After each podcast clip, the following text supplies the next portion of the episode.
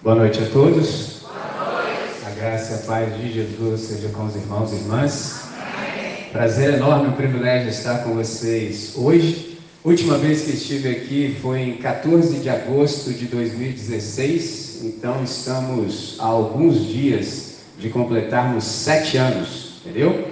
É, foi interessante que eu estive aqui muitas vezes num curto espaço de tempo.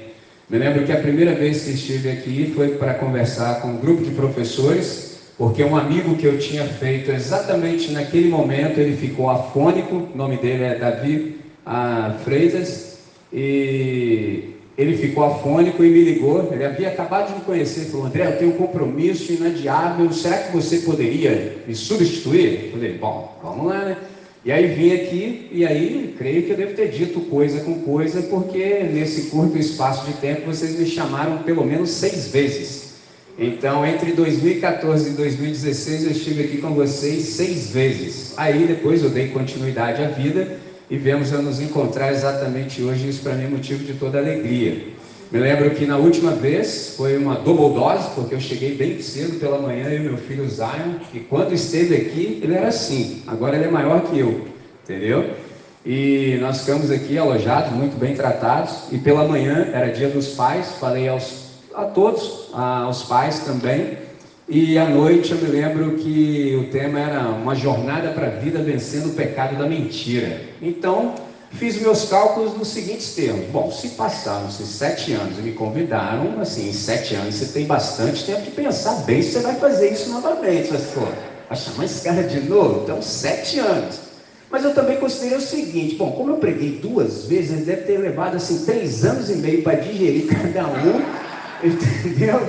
Então deve ter sido mais ou menos isso. Então estou muito satisfeito, muito contente de estar aqui. É um prazer enorme, um privilégio. Duda, muito grato pela palavra de oração.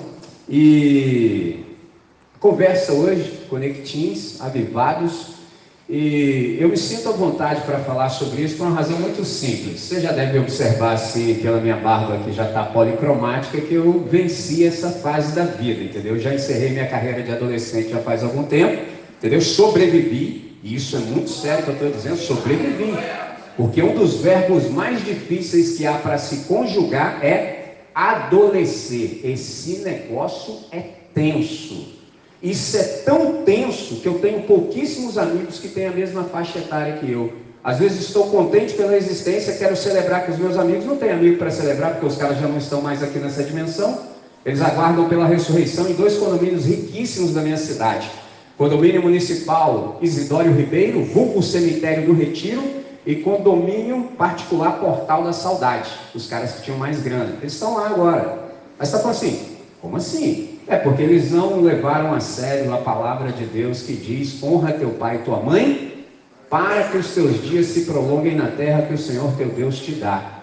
Quem não leva isso a sério tem os seus dias encurtados. Se você provocar a ira de Deus, você pode perder o direito de permanecer na história. Meus amigos acharam que isso era conversa fiada, hoje eles estão lá na horizontal, comendo mate pela raiz, paletosão de madeira, aguardando pela ressurreição. Entendeu? Eu vi que esse negócio não era legal, falei, eu vou escolher outro caminho, que isso aí não está legal não. Entendeu? E antes assim, não completar nem 15 anos, não, não dá. Então, consegui sobreviver. Posso me apresentar de várias maneiras, como André, que é o nome que a minha família escolheu para mim, nome provisório, entendeu? Posso me apresentar, por exemplo, como co-pastor, foi muito bem escrito ali, fiquei feliz, nossa, sensacional, porque pastor não sou, pastor é só Jesus de Nazaré, eu sou co, eu coopero com ele, eu colaboro com ele, ele é que é o pastor, pegou a visão? Não posso ser um usurpador, não posso ocupar um lugar que não me pertence. Mas hoje eu posso me apresentar para vocês como sobrevivente. De quê? Da fase mais difícil que há na existência, que é adolescências. Não é bem, nenhuma adolescência, são adolescências, são várias. Pegou a visão? Se tudo correr bem, você vai sair do outro lado. Mas você tem que sair bem. Você não pode sair tudo ruim, não. Pegou a visão? Então, esse momento que a gente experimenta aqui é um momento significativo. Quero fazer o melhor uso desse momento, dessa hora com vocês. E preciso te lembrar de uma coisa. Como eu te falei que eu consegui sair do outro lado vivo, Isso me confere hoje em relação à maior parte de vocês que ainda estão na adolescência, o seguinte: vocês têm muito mais futuro do que eu. Eu tenho muito mais passado do que futuro. Pegou a visão do que eu estou dizendo? Se tudo correr bem, ainda creio que eu fico aqui sobre a terra e sobre o sol, mais aí uns 30 anos. Entendeu? Se tudo correr bem, pegou a visão? Agora vocês, se tudo correr bem, você pode ficar mais. Então, com isso, eu estou dizendo que eu sei algumas coisas que, se você prestar atenção agora, você não faz ideia de como isso pode facilitar a sua vida. Por quê? Porque ensino encurta caminho. Pegou a visão? Tem gente que gosta de repetir frase feita, fala assim, não, porque nós aprendemos com os nossos erros. Eu nunca aprendi nada com os meus erros. Eu ando de skate há 33 anos e gosto há 38. Nunca aprendi nada errando manobra, nada em absoluto. Eu só aprendo com a correção dos meus erros. Mas como eu vi que eu não tinha todo o tempo aqui na terra para cometer todos os erros que eu poderia, eu falei, eu tenho que ficar sábio nesse negócio. Eu vou começar a observar o erro dos semelhantes. Deixa eu ver como é que esses caras erram. Hum, ruim isso aí, não vou fazer essa parada, não. Pegou a visão? Isso é sabedoria. Uma coisa é conhecimento, outra é sabedoria. Pegou a visão? Ciência é conhecimento organizado. Agora, sabedoria é vida organizada. Você observa tudo e fala assim: peraí, peraí, essa parada aí não dá certo, não. Por que pois faria? Só se eu fosse um estúpido idiota. Como não sou, pegou a visão da parada? É simples assim, gente. Você tem que estar tá ligado nas ideias. Então, nessa noite, há muita coisa para a gente conversar, porque toda experiência carrega ensinamentos. E o sábio, ele tira proveito de todas as observações e da experiência acumulada. Então, eu observei que o tema de vocês é avivados no serviço. De saída, a gente precisa fazer assim uma definição primária. Pessoal, por quê? Porque a gente enfrenta dias de esvaziamento de significado. As pessoas dizem as palavras, mas não necessariamente elas significam o que deveriam significar. Isso tem um nome também, chama sequestro semântico. A pessoa diz uma coisa, mas você precisa perguntar para ela. Mas sobre, quando você diz o que diz, o que na verdade você quer dizer? Pegou a visão? Então, nesse sentido, a gente precisa saber o que, é avivamento, o que é serviço a gente precisa fazer uma distinção necessária. Por exemplo, aqui no nosso país acontecem dois fenômenos quando a gente fala acerca de avivamento. As pessoas confundem, por exemplo, avivamento com colheita. São coisas distintas. Mas fala, em que sentido? Por exemplo, colheita é o resultado da ação do Espírito Santo na sociedade em geral. Por exemplo, despertando-a para Deus e nela provocando uma busca e anseios de ordem espiritual. Traduzindo, camarada é todo ruim, pegou a visão? Um dia o cara fala assim: Eu quero é Deus. Mano, isso é impossível com um ser humano pecador. Entendeu? O cara quer qualquer outra coisa exceto Deus. Se isso acontecer com alguém, sobretudo com você, é Deus, mas isso é na sociedade em geral. Acontece. Isso é colheita. Agora, avivamento é o resultado da atuação do Espírito Santo na igreja. Aí já são os caras que já se entregaram para Jesus de Nazaré, reconhecem que de fato ele é o autor e o consumador da fé, mas continua acontecendo alguma coisa nesses caras. Então, na igreja, o Espírito Santo provoca, por exemplo, consciência, arrependimento e retorno à prática das boas obras. Porque você sabe, por exemplo, um texto caríssimo para nós, aos Efésios, capítulo 2, entre os versos 8 e 10, tem algo escrito que é maravilhoso. Por exemplo, pela graça sois salvos, mediante a fé. Isto não vem de vós, é dom de Deus para que ninguém se glorie. Nós somos feitura sua, criados em Cristo Jesus para as boas obras. Os nossos irmãos têm 400 anos, pelo menos, que eles estão brigando sobre o verso 8 e 9. Os caras estão lá numa briga ferrenha, entendeu? Tem todo esse tempo. Mas hoje a conversa não é essa. Eu quero assim saber qual dia nós vamos chegar no verso 9 e 10. Porque diz que nós somos feitura sua. Ou seja, a palavra ali no original é poema. Se nós tirarmos uma letrinha, você já sabe o que, que significa. Nós somos um poema de Deus. Você já parou para pensar nisso, irmão? Deus escrevendo um poema e você sendo parte dele. Nós somos um poema de Deus, diz, criados em Cristo Jesus. Porque é muito comum você falar assim, não, Deus me fez assim. Preciso lhe informar, caso você não saiba, que Deus não fez ninguém que está aqui. Deus não criou nenhum de nós. É só como não? Não, você não viu direito. Deus só criou um. Só um. Como ele é um engenheiro genético fantástico, ele provocou esse um para ele perceber que ele estava só, sem presença semelhante, fez cair nele um profundo sono, ou seja, é a nossa palavra para anestesia geral. Pegou a visão? Fez desabrochar no segundo ser o que não havia no primeiro. Entendeu? Deus só criou um e depois o clonou. Pegou a visão? E eu sei que você está pensando assim, Eva? Não, Adão. Adão é o nome do casal. Só depois da queda é que ela teve um nome. Porque dar nome significa ter poder sobre. Por isso que eu tenho o nome que eu tenho. Não fui eu que escolhi, foi minha família. Eles olharam para mim, você tem cara de André. Fiquei com esse nome. Mas quem falou que esse nome é o meu? Esse nome não é o meu. Meu nome só Deus sabe. Por isso que naquele grandioso dia ele vai me revelar na pedrinha branca. É minha identidade. Pegou a visão? Quando você sabe quem é, só, rapaz, está pegando a coisa? Então Deus não fez nenhum de nós, porque se Deus nos tivesse feito, nenhum de nós tinha defeito. Pegou a visão?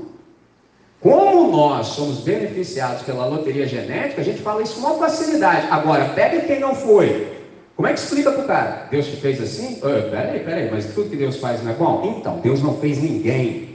Nós que estamos aqui no planeta hoje já somos uma reprodução de uma matriz danificada.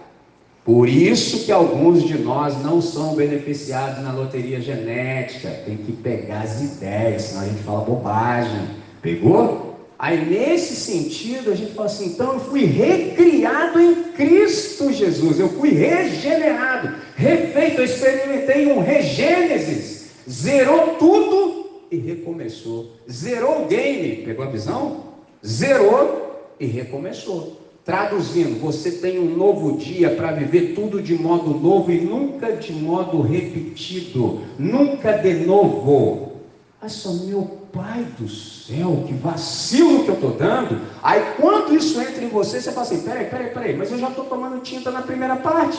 Eu não cheguei nem na parte ainda de as boas obras, as quais Deus preparou de antemão para que andássemos nelas. Pega a visão.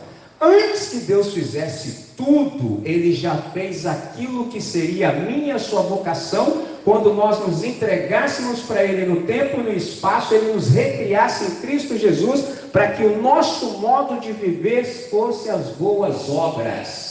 Boas obras são ambientes que todo camarada que é avivado vive. Pegou a ideia? Assim também brilhe a vossa luz diante dos homens, para que, vendo as vossas boas obras, glorifique a vosso Pai que está nos céus. Traduzindo, Deus não pede conversão de mim, de você, de ninguém. Pegou? Mas qualquer pessoa que se encontre comigo e com você andando pelo planeta precisa glorificá-lo pela maneira como nós vivemos. É só, peraí, gente, como é que é? É, é assim. Conversão é departamento da Trindade. Pegou a ideia? É Deus que converte quem Ele quer, quando Ele quer. Ponto.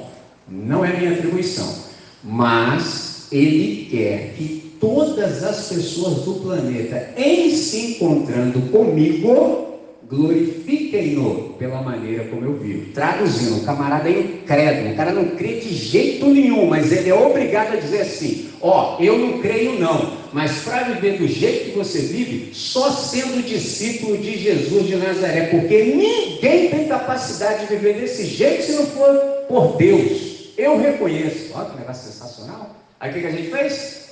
Tudo ao contrário. A gente cismou de converter as pessoas, mas elas não conseguem verificar absolutamente nada de diferente em nós, porque nós negamos Deus com as nossas obras. Esse é o problema que a gente se meteu. Aí chega no final do ano, o cara ainda fica triste. Esse ano não ganhei ninguém para Jesus não converti ninguém. Falei, você queria o quê? Você virou agora participante da Trindade? Isso não é nosso, isso é coisa do Espírito Santo. Ninguém pode vir a mim se o Pai que me enviou não o trouxer. João 6,44. O meu negócio é levar Jesus às pessoas. Faço isso todo dia, o dia todo, não sei fazer outra coisa, mas quem leva pessoas a Jesus é o Pai. Só como assim, André? Imagina uma porta.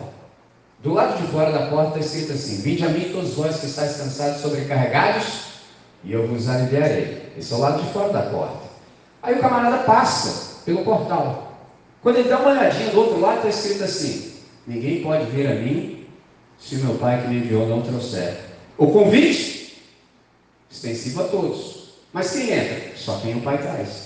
Viu como é que é lindo? Agora, o sensacional disso é que isso deveria encher o nosso coração de ousadia. Traduzindo, eu nunca estou perdendo tempo, eu nunca estou jogando palavras ao vento, porque a Trindade está nesse processo e me deu o privilégio de participar disso. Eu vou me empenhar todos os dias que eu estiver sobre a face da terra. Viu que lindo? Então, por hora, agora a gente já sabe o que é avivamento. Pegou a visão? Então, com isto posto, eu gostaria de chamá-los e chamá-las exatamente para Lucas, Lucas capítulo 12. Vocês ah, me convidaram e me deixaram à vontade, e eu fui falar com quem resolve, né? E aí quem resolve disse: vá lá e leia com eles Lucas capítulo 12. Então, Lucas capítulo 12, depois eu acrescento o verso de vocês, que é exatamente Gálatas 5,16. Lucas, capítulo 12, começando a partir do versículo 13, diz assim: E disse-lhe um da multidão: Mestre, manda meu irmão que reparta comigo a herança. Mas ele lhe disse: Homem, quem me pôs a mim por juiz ou repartidor entre vós? E disse-lhes: Acautelai-vos e guardai-vos da avareza, porque a vida de qualquer um não consiste na abundância do que possui. E propôs-lhe uma parábola dizendo: A herdade de um homem rico tinha produzido com abundância. E ele arrazoava consigo mesmo, dizendo: Que farei? Eu não tenho onde recolher os meus frutos. E disse: Farei isso Derrubarei os meus celeiros e edificarei outros maiores, e ali recolherei todas as minhas novidades e os meus bens. E direi à minha alma: Alma, tens em depósito muitos bens para muitos anos, descansa, come, bebe e folga. Mas Deus lhe disse: Louco, esta noite te pedirão a tua alma. E o que tens preparado? Para quem será? Assim é aquele que para si mesmo ajunta tesouros e não é rico para com Deus. Gálatas, capítulo 5, verso 16, diz, nos concita que deixemos o Espírito Santo dirigir a nossa vida e que não nos inclinemos, por exemplo, à natureza caída, ou seja, à natureza humana. Senhor nosso Deus, nosso Pai, nós queremos te agradecer profundamente por esse tempo, por esse espaço, por essa hora, por essa ocasião por todas as pessoas que se empenharam para que nós pudéssemos desfrutar dessa celebração. Pedimos, sobretudo, que o Senhor possa nos colocar na frequência certa, nos aquietar, de tal maneira que continuemos a ouvir a tua voz, para o máximo louvor da sua glória, nosso benefício e de todos aqueles que venham a se encontrar conosco ao longo do processo enquanto nós percorremos a criação. Em nome de Jesus oramos agradecidos. Amém, Senhor. Amém. Jerônimo, irmão nosso do passado, disse que na oração nós falamos com Deus. Na boa leitura, Deus fala conosco. Então é interessante que esse texto que eu li com vocês, o primeiro, ele carrega um significado profundo que se aplica perfeitamente à nossa realidade. E alguém me ensinou que o bom texto ele suscita questionamentos. Onde nós estamos exatamente nesse episódio que eu li de Lucas capítulo 12? A gente está numa aula do Senhor, e você sabe que as aulas do Senhor, elas são dinâmicas, acontecem enquanto ele está em movimento. 95% de tudo que a gente lê no Novo Testamento, sobretudo no Evangelho, é feito fora de quatro paredes. É interessante, geralmente em movimento. Jesus andando, conversando. E aqui você observa que ele está numa aula magnífica, até que num dado momento, alguém grita do meio da multidão para que Jesus pudesse resolver a sua questão. Isso aqui é interessantíssimo. E qual era a questão? A divisão, por exemplo, de uma herança familiar. Olha a ideia. Rolando uma aula de Jesus, o camarada me dá um grito lá do meio e manda Jesus fazer alguma coisa. Isso aqui já diz muito para nós. Você fala assim, mas qual era a questão? Divisão de patrimônio. Porque o cara, na entrelinha, ele está dizendo assim: Senhor, manda o meu irmão me dar uma boa porção da herança que nos cabe. Olha só, interessante, só tem um detalhe: como eu e você não somos judeus e nem judias, a gente não pegou o que está acontecendo aqui. É que lá em Israel, o filho primogênito, de saída, ele já leva duas partes. Na hora de dividir, ele já pega duas. De primeira. Entendeu? Só interessante. Então o camarada já está tomando desvantagem. Aí ele falou assim: Estou vendo que você é um cara legal, você faz umas paradas diferentes, tem uma conversa melhor. Manda o meu irmão dividir melhor esse negócio aí comigo. Ó, oh, parada é o seguinte: nessa aqui da gente ser avivado no serviço, a gente precisa saber quem é o nosso Senhor, porque senão a gente fala besteira. E uma coisa interessante de Jesus é: você pode falar o que você quiser, mas depois você precisa se aprumar, firmar o corpo, que a resposta vem. Eu não sei vocês. Eu ouço bobagem quase todo tempo. Toda hora tem alguém falando bobagem na minha cabeça. Aí eu respiro. Lembro que eu tenho assim possibilidade do domínio próprio. Penso todas as possibilidades de resposta. Não encontro nenhuma boa. Sabe o que eu faço? Me calo. Entendeu? Tem gente que fala assim, André, engoli mó sapo. Eu falo, rapaz, eu estou engolindo é pântano.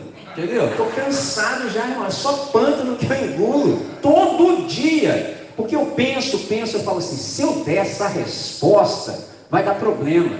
Porque assim, se eu não responder, o cara vai achar que ele sabe alguma coisa. Mas se eu responder, eu vou ficar como? Então não tem saída, melhor ficar quieto. Jesus não.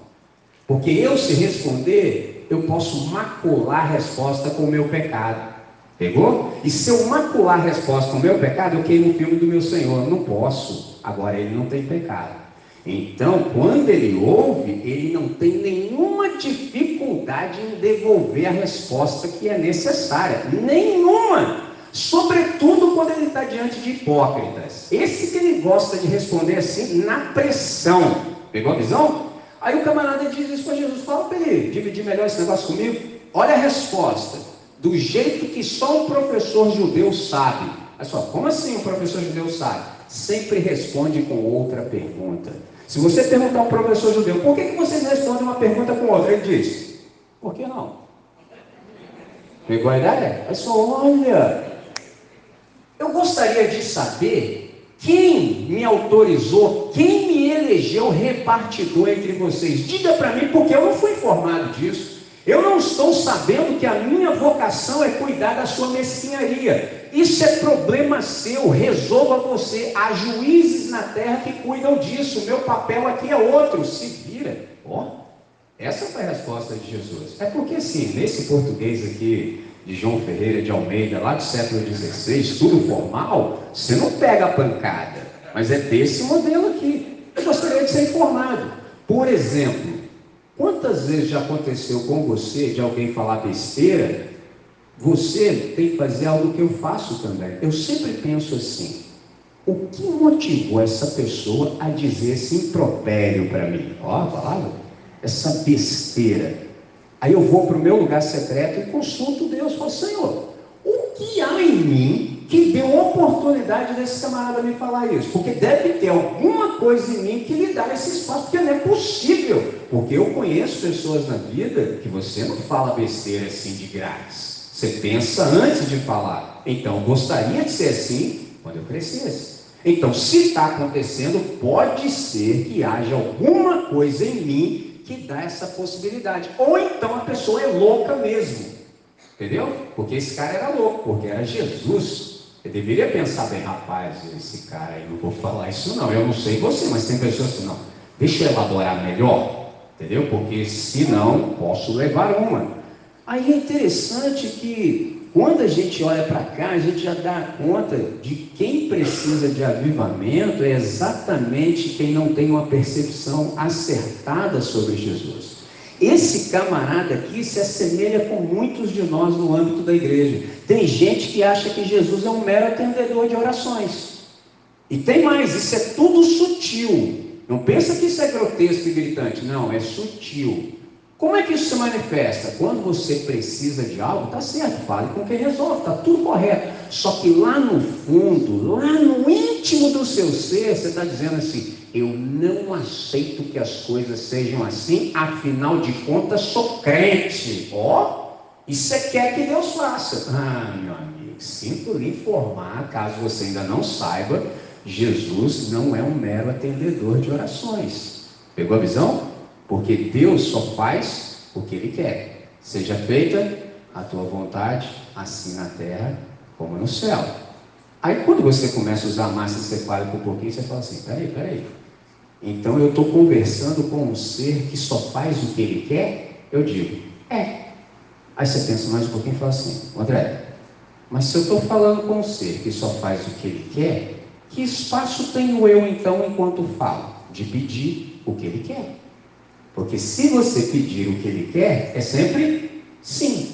Qual é o nosso problema? E quem falou que a gente pede o que ele quer? Porque primeiro que eu não sei nem quem ele é. E segundo que eu também não sei o que ele quer. Aí fico aí falando. E aí você fica assim, pô, Deus está respondendo. Ô irmão, você tem que saber quem é Jesus de Nazaré, porque senão não flui. Tudo que você pedir que for conforme o desejo dele, é sim.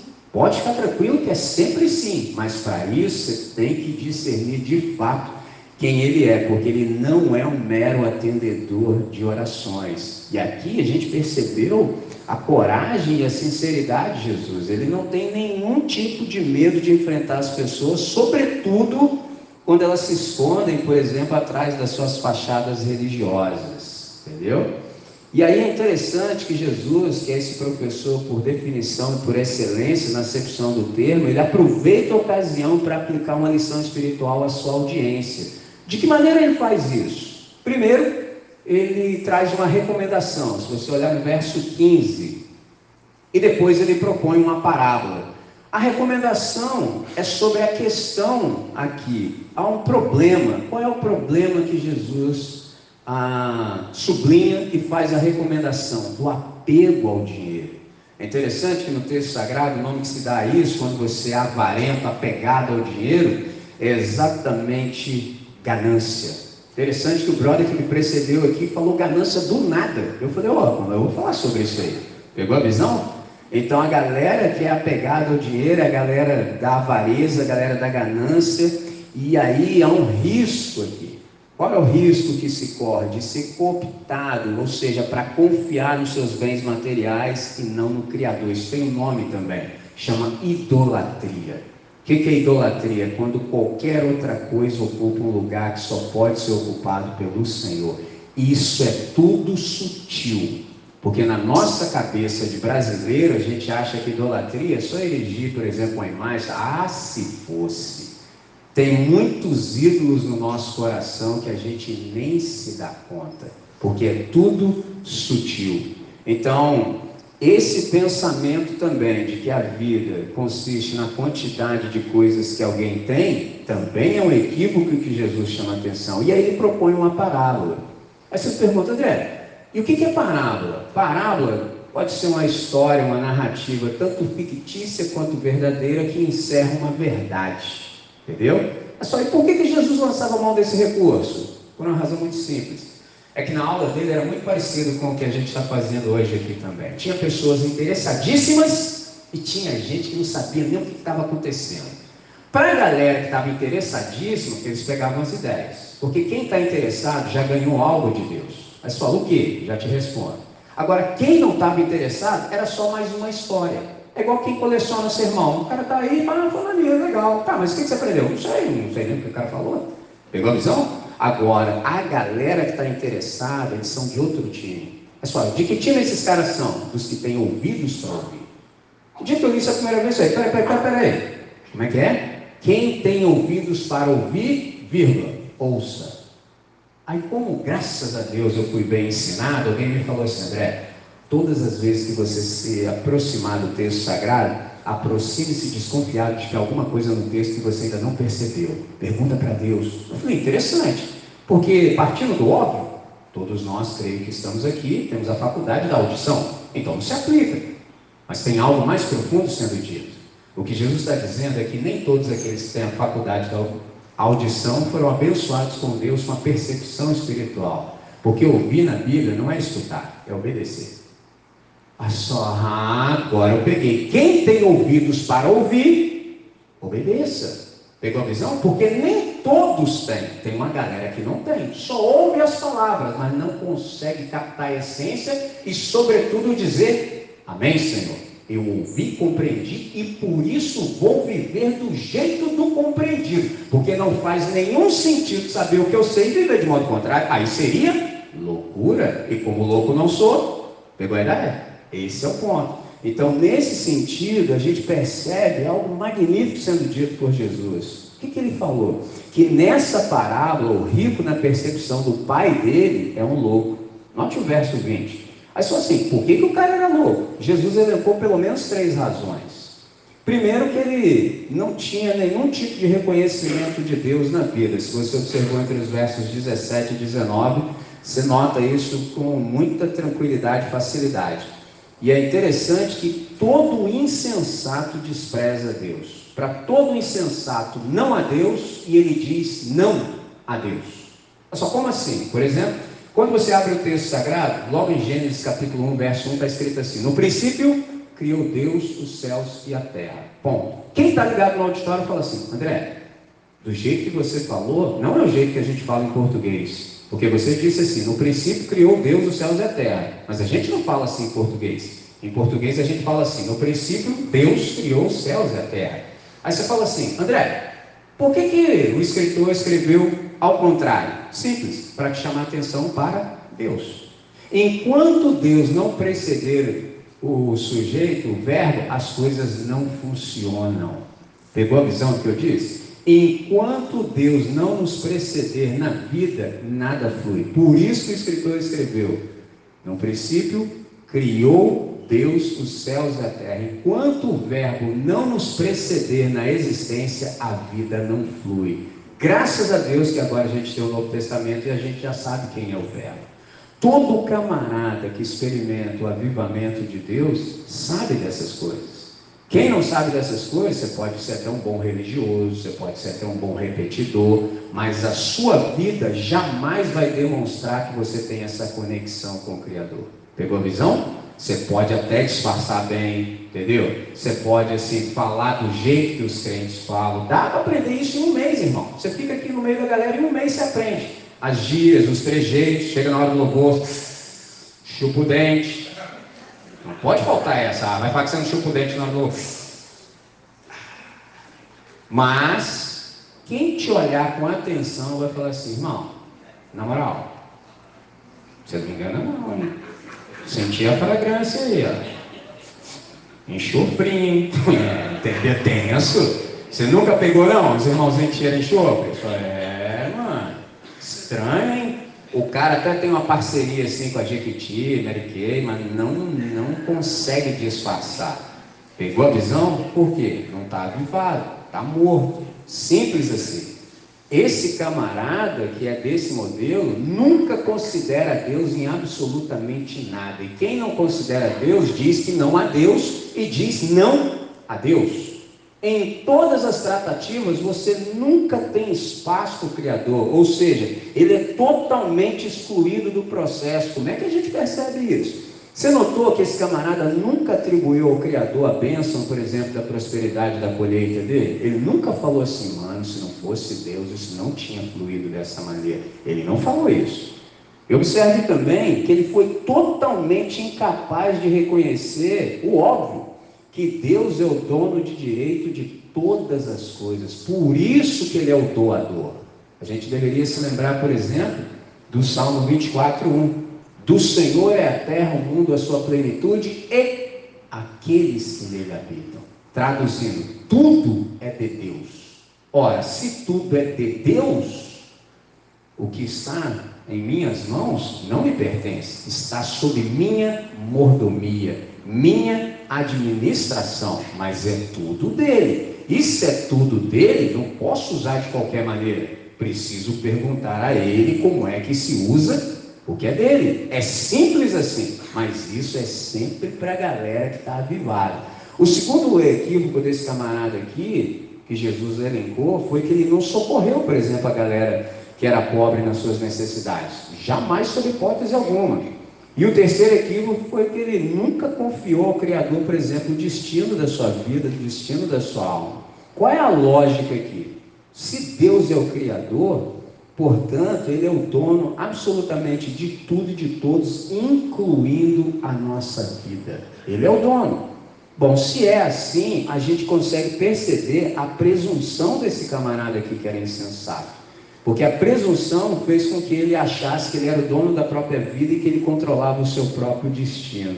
E na sua insensatez, de modo algum ele achou, por exemplo, que seus bens teriam fim. Pelo contrário, ele achava que todos os seus bens e a sua vida durariam exatamente para sempre.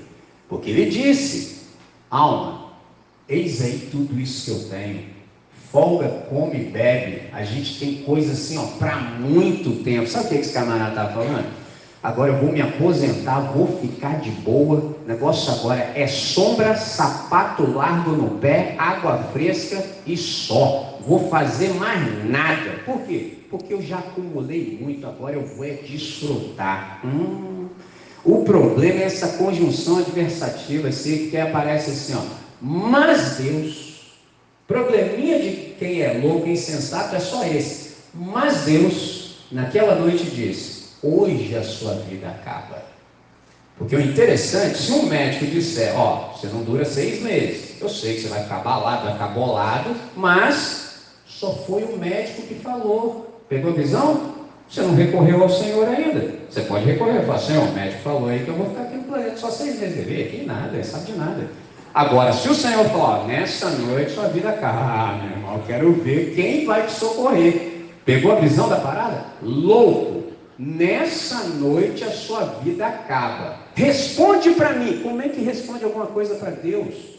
Como é que responde alguma coisa para um ser que sabe me ler? A palavra não me chegou aos lábios, ele já a conhece toda. Responde para mim. Hoje a sua vida acaba. Eu só quero saber o seguinte: o que você acumulou? Você passou a vida inteira correndo atrás disso aí. Responde para mim. Quem fica com isso? Nossa, você já deve ter estudado assim um pouquinho e você sabe que é uma pergunta retórica, né? Ou seja, a resposta já está dada. Ninguém. Aí Jesus arremata para acabar com tudo. Assim é todo aquele que ajunta tesouros na terra, vírgula, conjunção adversativa, mas não é rico para com Deus. Esse é o destino. Você vai passar a sua vida inteira igual um louco, correndo para lá e para cá, vivendo mal, atrapalhando quem está perto de você, sobretudo assim o pessoal da sua casa que chama esposa, filho. Pegou? Porque na sua loucura você ainda sai com ela. Eu estou me matando assim para proporcionar um bem-estar, um conforto, uma qualidade de vida. Não, você está fazendo isso você é louco. Eu só estou dizendo o que Deus disse. Porque senão não teria essa coragem. Pegou a visão? Aí você quer justificar. Mentira, não é verdade. Tanto não é verdade que se a sua respiração termina hoje, ninguém aproveita isso aí, sobretudo você. Esse é o ponto. A sua, uau! Jesus diz: assim é o destino de todo aquele que é rico, mas não para com Deus. Aí aqui você pode perguntar, André, peguei as ideias até agora, mas assim, por que, que você leu esse texto? Por uma razão muito simples. A conversa hoje começa com os adolescentes, mas ela é extensiva a todos nós. Com eles, por que, que é bom conversar isso? Porque vocês estão dentro de um sistema e hoje está na moda um negócio chamado coach. Se você ouvir esses caras sem saber o que é o Evangelho e quem você é, você é um candidato para isso aqui. De natureza, nós já somos assim. De natureza. Agora, você imagina se abrir na internet e tem lá 200 bilhões de camaradas fazendo a sua cabeça dizendo assim: meu irmão, você tem que trabalhar enquanto eles estão dormindo. Ó, oh, só na sua cabeça buzinando. Aí você acredita numa besteira dessa. Como você é da igreja, olha só, você não percebe a sutileza, ainda vai fazer oração para Deus te abençoar do jeito que Deus está falando, que é loucura. Esse é o ponto. E isso é tudo sutil. Entendeu? Não é grotesco, é na sutileza. Porque aqui no nosso país tem uma pregação que a galera insiste em chamar de teologia, mas nem teologia é, chamada da prosperidade. O irmãozinho que me precedeu usou a palavra certinha quando ele falou assim: Isso aqui não é uma barganha. Falei: Sensacional. Tem gente que quer barganhar com Deus. Não acontece. Tudo com Deus é de graça. Na gíria, é de graça. Já está tudo pago. Está consumado. Pegou a visão? Então, se você não está ligado no Evangelho, você se perde. Por que, que eu vim dizer isso? Porque vocês ainda são muito novos. Entendeu? Se você prestar atenção, você pode passar incólume por tudo isso.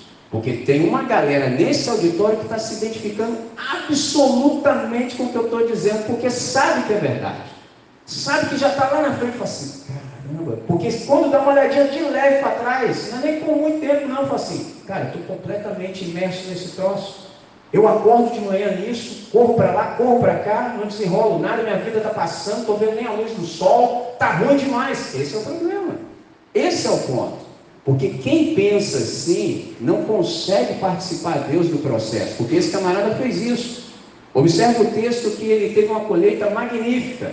Ele já era rico. Quando ele teve a colheita magnífica, ele conversa com ele mesmo. Todo louco é assim, ele nunca tem tempo para chamar o Criador para coisa. Em vez de ele falar assim, Senhor, aconteceu um negócio extraordinário aqui, ó, multiplicou, eu já sou rico. Não, ele conversa com ele mesmo, o que, que eu vou fazer? Aí ele mesmo, na sua loucura, dá conselho para si mesmo. É uma desgraça total. É, é, assim, eu fico impressionado, porque quando você é doido, mas pelo menos tem um amigo, pelo menos um, que te confronta na sua cara, você tem que ter um amigo assim. Para quando você começar a querer fazer besteira, você só pensa assim, mas eu vou ter que ver meu amigo, né? Que assim, se eu fizer essa besteira, só do meu amigo olhar para mim, como é que eu vou explicar para ele que eu fiz essa porcaria? Como? Não, não vou fazer não, não. Entendeu? Porque tem amigo que o cara só te olha e fala assim, já, já, já entendi, já, já, tá. Entendeu? Esse cara não tinha. Por que, ele não tinha? Por causa do ego. O cara era tão egoísta, mas tão ególatra, tão, tão bigocêntrico que nem amigo para confrontá-lo ele tinha. Aí ele começou com ele mesmo: o que, que eu vou fazer? Já sei. Qual era a hipótese óbvia? Cara, se eu já tenho muito, mano, minha colheita ficou melhor ainda, eu já sei o que, que eu vou fazer, eu já sei qual verbo eu vou conjugar. Simples. Compartilhar. É simples. Eu vou pegar isso aqui, porque eu já estou de boa, mas nem se eu vivesse mil anos eu dava conta de gastar tudo isso aqui, de consumir tudo isso. Eu não consigo, então vou dar para geral. Entendeu? Se ele tivesse dado só o excedente, já seria muito. O cara não fez nada disso. Olha a célebre ideia, já sei. Eu vou derribar todos os meus celeiros, vou jogar isso aqui tudo no chão, porque isso aqui está pouco para mim agora. Agora eu vou é multiplicar, vou fazer mais. Aí eu vou guardar tudo que eu tenho. Se você observou o texto, você notou quantas vezes a palavra eu apareceu? Você percebeu os pronomes possessivos? Meu, minha. Observe a sutileza. Como falta avivamento às vezes entre nós. Preste atenção no que eu vou dizer. Observe quantas músicas a gente canta numa celebração coletiva e comunitária, celebração coletiva e comunitária ao Deus Trino que estão na primeira pessoa do singular. Eu, eu, eu, meu, meu, minha, para mim. Irmãos, isso é um insulto a Deus. Com Deus, que é um Deus triuno e trinitário, tudo tem que estar na primeira pessoa do plural. Tudo aqui é nosso. É pão nosso, é Pai nosso, é perdão nosso e é livramento nosso. Tudo agora é para nós. Pegou a visão? Tudo que estiver na primeira pessoa do singular, está faltando avivamento. Só que é tudo sutil. Como é que é a nossa conversa hoje? Avivados no serviço. Explica para mim, como é que pessoas que só pensam em si, que querem tudo para si, vão pensar em servir alguém? Nunca. Nunca. Não tem como. Ou a gente resolve isso, ou então o povo vai ficar sem um testemunho na face da terra. Eles nunca vão ver as nossas boas obras. e não vão glorificar o nosso Pai que está no céu, porque a gente só pensa em nós. Nesse sentido individual. Por exemplo, uma vez eu tive a triste infeliz oportunidade de passar diante de um prédio de igreja, estava escrito lá em letras garrafais: venha buscar a sua bênção. Eu falei, ah, não. Eu falei, não, aí não, gente, não. Os caras já são egoístas de natureza, você ainda faz isso em nome de Deus, aí é insulto, aí é tomar o santo nome de Deus em vão. Não, não faz isso não. Entendeu? Na fé cristã, quando a gente está avivado, é tudo ao contrário. Venha ser bênção. Porque ser abençoado não é ter a minha necessidade satisfeita. Não. Por exemplo, aqui, ó, colocaram água. Certo? Aí você pode falar, nossa, estava com sede, bebi água, fui abençoado. Não, eu só fui descedentado. Abençoado eu sou quando eu termino de tomar água, eu me lembro que tem muito e falo assim, toma aí. Aí sim, pegou a visão? Aí eu venci o meu egoísmo. Agora, isso só acontece quando a gente está avivado. Quando a gente é do time desse camarada aqui, a gente sempre vai ouvir de Deus. Você é louco, hein? E sabe o que, que acontece? Num desses dias vai ser o seu último. Por exemplo, uma vez uma pessoa virou para mim e falou assim: Slim, eu já te vi pregar algumas vezes assim, a impressão que eu tenho é que parece que você vai morrer depois que você vai pregar, entendeu? Eu falei: e quem disse que não? Quem disse que não? Quem disse que eu vou ter outra oportunidade de conversar com vocês? Não sei. Eu vivo como se hoje fosse o meu último dia, porque num desses dias eu estarei certo. Pegou visão? É assim que é. E eu sei que você está perguntando assim, tá, mas e quando assim eu vou? Não sei, não sei. Eu sei que você vai, mas eu não sei quando e nem como. Tu és pó e ao pó tornarás. Duas informações magníficas. O que nós somos, a nossa constituição e o que vai acontecer. Pergunta para mim, e que dia? Não sei, irmão, não sei. Mas se a gente responder o seguinte: quem não sabe quanto tempo tem, na verdade tem muito pouco tempo. Pode ser a qualquer momento. E se você não viveu da maneira certa, esse refrão aqui vai ficar buzinando na sua cabeça. Louco, a sua vida termina hoje. Isso tudo aí que você juntou, vai ficar para quem? Quem vai desfrutar disso aí? E olha que Jesus só está falando de herança, hein? Só, como assim de herança? É, porque tem uma diferença entre herança e legado. Só, como? Herança é aquilo que a gente deixa do lado de fora para alguém que dá briga. Porque foi essa conversa. Senhor, manda o cara dividir comigo direito. Ó, oh, entendeu? Sua família morre aí, a galera morre, você sabe que tem que fazer inventário, irmão brigando com irmão, os caras com o bico desse tamanho, cheio de ódio no coração. É tenso. Herança. E o legado? E o legado? Só Michelin. Mas qual é a diferença então? Você já falou sobre herança, fala sobre legado. Legado é o que a gente deixa do lado de dentro. Eu sou pai de dois caras. Um veio inúmeras vezes aqui, inúmeras, inúmeras. Eu quero deixar algo do lado de dentro desses caras, entendeu? Para um dia ele se lembrar e falar assim: caramba, meu pai, hein? entendeu? O cara tem que se lembrar de mim já chorando com meu pai. Meu pai. Entendeu? Você acha que eu vou ficar aí de sol a sol para deixar um monte de coisa do lado de fora dos caras ficar, ficar se matando? Não, mano, eles que trabalhem. É assim que funciona. Pegou a ideia? Porque eu não quero chegar lá naquele derradeiro dia e ouvir do Senhor. Você é doido, né? Você é muito doido, velho. Eu não acredito que você tem uma besteira dessa embaixo do sol e sobre a terra. Você gastou seus míseros anos numa porcaria como essa, correndo atrás do vento? que, que te deu? O que passou na sua cabeça? Agora responde para mim. Isso tudo aí que você ajuntou, fica para quem? Porque você já não vai desfrutar. E você acha que alguém vai? Horrível ouvir isso. Insisto. Por que, que eu conversei isso, sobretudo começando pelos pequeninos? Porque vocês ainda estão em tempo de prestar atenção e não entrar nessa máquina de moer gente. A gente está num sistema que os caras ficam chamando de capitalismo, mas eu troquei o I pelo E e já estou te mandando a real. A gente está no capitalismo. Pegou a visão? E no capitalismo, o resultado é esse aqui, ó. Entendeu? Você corre, corre, corre, até pode enricar, entendeu? Não tem nenhum problema nisso, ainda espero poder falar sobre isso hoje. Não tem problema não. O problema é você não ser rico para com Deus.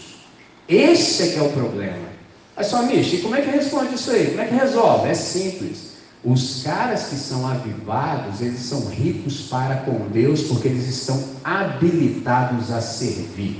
Aí agora chegou a hora. Resolvemos essa questão aqui do avivamento, como é que a gente deve pensar, como é que é o norte, o que, é que a gente está objetivando. E o que é ser rico para com Deus? É saber que a nossa vocação aqui no planeta é de serviço. Assim também brilhe a vossa luz diante dos homens, para que vejam as vossas boas obras e glorifique o vosso Pai que está nos céus. Traduzindo, todos nós que estamos nesse auditório, que já nos entregamos para Deus, somos guiados, dirigidos pelo Espírito Santo, já temos recursos para servirmos os nossos irmãos. Pessoal, por que, que você disse assim? Simples. Porque o Deus que nós servimos não tem carência de absolutamente nada. Um Deus que precisasse do meu serviço não poderia ser Deus. Ele é tão magnificamente extraordinário e inteligente que ele resolveu ser servido no próximo. Olha que negócio sensacional, porque um Deus que precisasse do meu serviço não poderia ser Deus, ele tinha carência, ele não tem carência de absolutamente nada, não precisa de nada que está comigo, porque tudo é dele. Aí ele elaborou o projeto perfeito falou assim: Você quer me servir? Eu falei: Sim, senhor. Aí, ó, eu vou te dar uma vida e vou trazer uma galera assim para você servir, a começar pelo pão nosso de cada dia que eu vou te dar hoje. Traduzindo, não é pão meu, é pão nosso. Por exemplo, na minha casa eu preciso assim, em média, quatro pães. De vez em quando assim chega dez. Aí eu já sei. É que Deus quer que eu os distribua. Pegou a visão? Não é para eu raspar a barba, deixar o bigodão, virar Manuel do bairro e falar, Deus está me abençoando. Não, não, não. É para dividir, é para compartilhar. Todos nós já temos algo para dar. Mas só em que sentido? Pega essa. Aprendi de um rabino o seguinte: quando duas pessoas boas se encontram, uma terceira precisa ser beneficiada. Deus é bom, eu tenho certeza absoluta disso. Agora, se nós o somos, só se ele disser. Porque tem gente que gosta, não, porque eu sou fiel. Eu falei, é mesmo? Que dia que Deus te falou isso aí? Você só vai ser quando Ele disser que você é. Então suponhamos que Deus dissesse para nós assim: vocês são bons. Suponhamos que Ele dissesse, me incluísse nisso, assim, André também é bom. Quando duas pessoas boas se encontram, uma terceira precisa ser beneficiada. O que, que isso quer dizer? Que todos nós que estamos presentes nessa noite ganhamos algo de Deus que, se nós quisermos, podemos beneficiar e servir uma terceira pessoa que aqui não está. Pegou a ideia? Então, nesse sentido, eu te desafio perguntando o seguinte: pensa em três pessoas, por exemplo, seu amigo, da sua família, desse ambiente, que no, no fundo vai dar a mesma coisa. Para você, por exemplo, surpreender ainda hoje fazendo uma coisa boa. Pensa. O último texto que a gente leu, foi o segundo, disse para que nós nos submetêssemos ao Espírito Santo para ele nos dirigir. Qual é o segredo? Pensa, fala assim, Espírito Santo. Estava lá participando da mensagem assim, ó, fui amassado. Entendeu? Mas é o seguinte, Espírito Santo, eu aceitei o desafio. O senhor poderia se me dar uma ideia? Pegou? Porque às vezes você está sem ideia. Poxa, ele disse assim para eu elencar três pessoas, entendeu? E surpreender ainda hoje. Mas assim, tomei sem ideia. Senhor poderia me dar uma ideia? Esse negócio de dar ideia é departamento da Trindade. Porque a Trindade tem um atributo da criatividade. Então, se você está sem ideia, é só falar com quem resolve. Senhor, resolve isso aqui para mim, me dá uma ideia. Pegou? Nesse sentido, a gente foi chamado exatamente para servir o nosso semelhante. E tem muita gente diante de nós. Isso é tão sério, mas tão sério, que quando você observa, por exemplo, Mateus 25, lá no juízo das nações, não está perguntando para alguém, por exemplo, em que doutrina você cria, etc, etc, nada disso. Mas lá está dito que uma galera fica à esquerda e uma galera fica à direita. E os critérios são: que você lidou com essas questões? Por exemplo, quando eu estava nu, o que você fez em relação a mim? Observe que eu já fui direto ao ponto. Todas as pessoas que a gente vê em necessidade diante de nós são Jesus disfarçado. Por exemplo, meu primeiro filho chamado Zion, ah, quando começou a andar comigo bem pequeno, porque a diferença dele para o irmão dele são cinco anos, e ele começou a andar comigo muito pequenininho, muito pequeno. E assim, olha o layout do carro, entendeu? sou um cara assim que eu tenho noção que eu sou um pouquinho diferente eu fui modesto quando eu disse isso. Entendeu? E aí, para o meu filho não crescer preconceituoso, todas as pessoas que passavam assim, que eu percebia que chamava atenção para ele porque eram diferentes, eu falei assim, tudo meu amigo. Falei, pai, aquele meu amigo também. Aí quando ele via a galera assim, situação de rua e tal, ficava chocado, porque ele nunca tinha visto na vida, chegou há pouco tempo no planeta, nunca viu isso. Falei, meu amigo, meu amigão. Ah, então seu amigo está tranquilo, entendeu? Um dia lá jantou com os caras, minha esposa ficou escandalizada, não, está tudo certo, está tudo sob controle. Porque esses caras são Jesus de Nazaré disfarçado, porque é isso que ele disse. Aqueles caras que ficaram à esquerda, ele disse assim: porque quando eu estava nu, quando eu estava preso, quando eu estava enfermo, vocês não fizeram nada em relação a mim. Aí os religiosos tiveram a audácia de falar assim: Senhor, quando foi que o Senhor esteve nessa situação e nós não fizemos nada pelo Senhor? Pausa. Sabe o que, esses caras disseram? Eles falaram sobre si mais do que eles gostariam de deixar perceber. Olha só, presta atenção. Esses caras disseram assim: Jesus, nós só não fizemos o bem, nós só não te servimos porque a gente não te viu. Pausa. Um cara que é religioso para dizer para Jesus que não fez o bem para Jesus porque não viu Jesus, ele está dizendo que ele não sabe quem é Jesus. Ele está falando assim: a sua imagem para mim era tão certa que eu nunca te vi nesses maltrapilhos aqui diante dos meus olhos. Porque se eu tivesse te visto, eu tinha te servido. Mas como era um monte de lixo, vocês ouviram, por exemplo, nos últimos quatro anos, as pessoas falarem alto e bom som que bandido bom era bandido morto? Você acha de onde procede uma frase como essa? Só pode ser do inferno. Porque ele disse: Eu estava preso quem é que fica preso? Pegou a ideia? Quem é que fica preso? Esse é o ponto. Então, a maneira como a gente enxerga as coisas pode nos prejudicar gravemente. Então, numa conversa como essa sobre avivamento, a gente deveria falar: Senhor, eu estou percebendo que se eu continuar do jeito que eu estou, posso incorrer em muito erro e esse negócio pode sair muito caro no final. Então, para começar, Dá um colírio para os meus olhos, para que eu possa enxergar tudo que é temporal a partir daquilo que é eterno, porque eu acabei de aprender que tudo que não é eterno é eternamente inútil. E eu não estou afim de ficar perdendo tempo e falando besteira na história, sobretudo em teu nome. Não posso fazer isso, porque se faço isso, além de me prejudicar, prejudico muita gente também.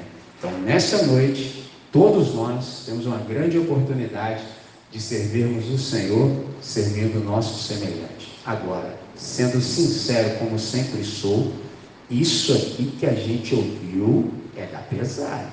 Se é da pesada e Deus falou com você, a gente precisa se arrepender de algumas posturas que a gente anda tendo.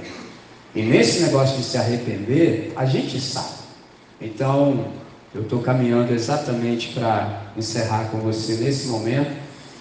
E pergunto: fez sentido para você aquilo que a gente conversou?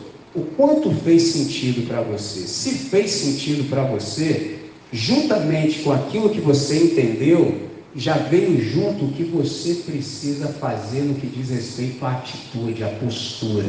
Por exemplo, seus pés foram feitos para percorrer a criação e socorrer as pessoas que estão em necessidades.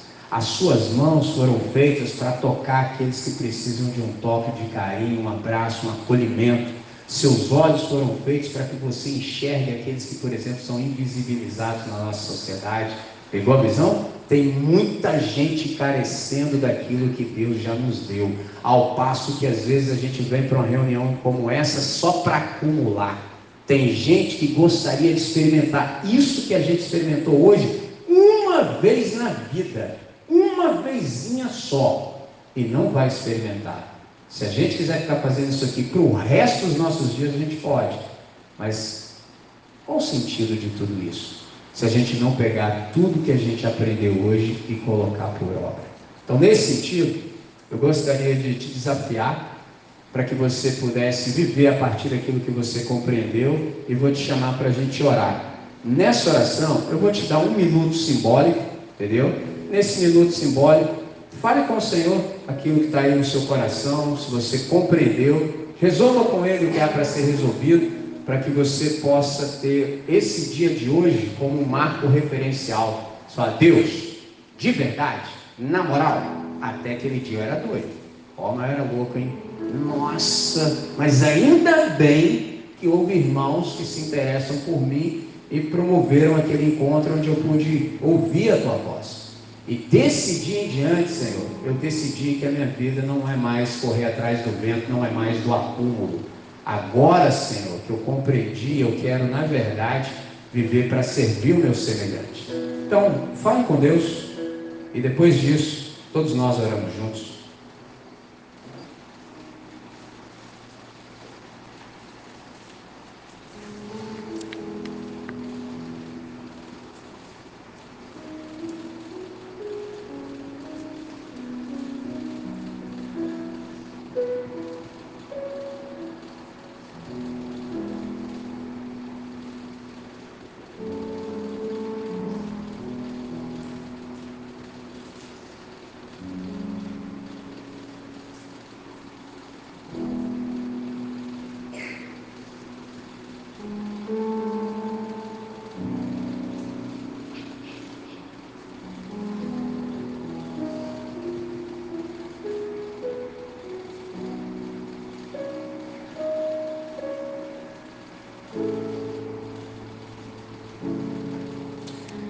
Senhor nosso Deus, nosso Pai, Pai de nosso Senhor e Salvador Jesus Cristo. Nós invocamos o Teu nome nessa hora com o coração quebrantado. Quebrantado porque nós fomos confrontados. E nós te agradecemos por isso. Porque nessa confrontação a gente recebeu também a oportunidade de fazer um balanço do nosso coração e mudar de ideia mudar de direção. Nós celebramos o Teu nome nessa noite por essa oportunidade que o Senhor nos concede. Fez muito sentido para nós a palavra do Senhor. Obrigado, Deus, por esse registro maravilhoso que ainda hoje nos fala de modo potente. Nós nos percebemos nesse texto, percebemos os nossos equívocos, percebemos a nossa loucura e não queremos que assim seja. Pelo contrário, nós queremos sim ser ricos para contigo. Queremos, na verdade, lançar mão de todos os recursos com os quais o Senhor nos tem abençoado, para que a gente possa abençoar o maior número de pessoas possível. Ó Deus, que nenhum de nós, em hipótese alguma, pense em acumular, pelo contrário, que cada um de nós que compreendeu essa palavra possa pensar tão somente em compartilhar, para o máximo louvor da sua glória. Ó Deus, ensina-nos a partir do teu Santo Espírito que dirige a nossa vida, porque nós somos avivados a conjugar o verbo servir. Ensina-nos, ó Deus, a ver o nosso semelhante como porta de entrada e retorno para ti, Pai. Ensina-nos, ó Deus, em todo o tempo a sermos generosos. Ensina-nos, ó Deus, a trabalhar, a servir, a manifestar as boas obras, as quais o Senhor preparou desde a eternidade para que fosse o nosso novo modo de viver. Ó Deus, ensina-nos também a exercitar o ministério da competência, Pai. Que tudo aquilo que seja digno de ser feito, que por nós seja muito bem feito para o máximo louvor da sua glória. Que todos aqueles que tenham oportunidade de se encontrar conosco, que eles sejam ricamente abençoados pelo Senhor através da nossa vida. Obrigado, Deus, por ter estabelecido esse projeto no universo, de ser servido no nosso semelhante.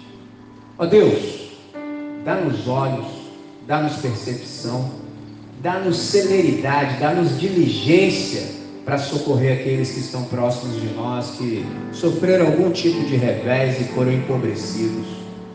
Que eles sempre possam encontrar em nós algo do Senhor. Nessa noite, o Senhor nos tem beneficiado em muito. E nós aprendemos que quando duas pessoas boas se encontram, uma terceira precisa se beneficiar de tudo isso. Então, Deus, que aqueles que porventura não puderam estar aqui hoje, eles sejam alcançados pelo teu amor através de nós. Nessa noite é assim, desse jeito humilde, que a gente ora e fazemos essa oração. Em nome de Jesus. Amém, Senhor.